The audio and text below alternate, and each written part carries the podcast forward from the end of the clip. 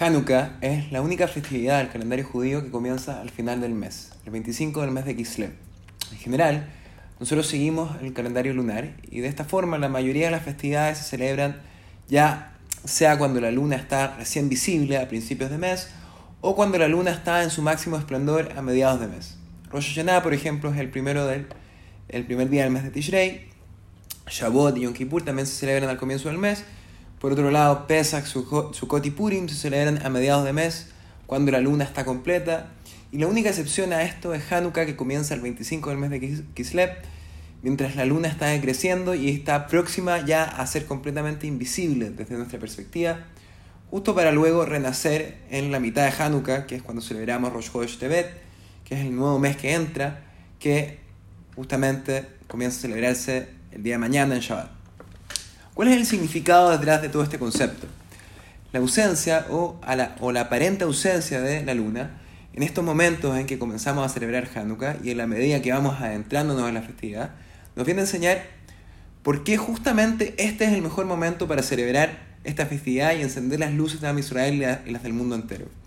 Porque cuando más ausente estoy, más perdido me siento, más bajo he caído, es cuando emerge lo más esencial desde dentro nuestro ya que son principalmente estos periodos de oscuridad los, que nos permiten conocernos y es, cuando, y es ahí cuando descubrimos quiénes realmente somos y nuestras verdaderas capacidades. Cuán resiliente soy y cuáles son al final mis verdaderas prioridades. No ha habido en general ningún genio, ningún sabio que no haya sufrido inmensas decepciones y caídas antes de lograr verdadera grandeza. Las mismas personas y líderes que a diario nos, nos inspiran, ellas mismas han pasado por momentos de duda, desesperanza y frustración.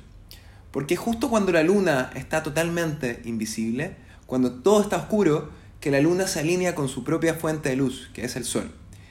Es en su propia ausencia que la luna descubre su verdadero propósito como una manifestación del increíble, increíble brillo del sol. Hanukkah entonces trata justo de encontrar esa luz, ese propósito, en los momentos más oscuros. Y es, es por esto que celebramos cuando la luz de la luna está menguando, cuando la luna pasa a un estado de ocultamiento, porque precisamente es esta luz de, Hanukkah, de Hanukkah lo que nos permite resurgir inspirados para con nuestra propia luz inspirar a los demás. Hak Sameach, Tov y Shabbat Shalom Meorach.